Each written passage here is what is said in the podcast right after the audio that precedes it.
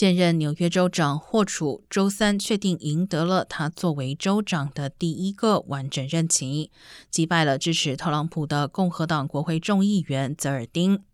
霍楚也成为有史以来第一位当选纽约州最高职位的女性。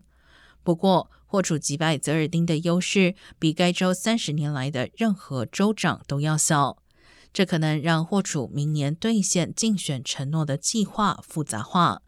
这些承诺包括增加保障性住房、改善公共安全、推进雄心勃勃的取碳计划等。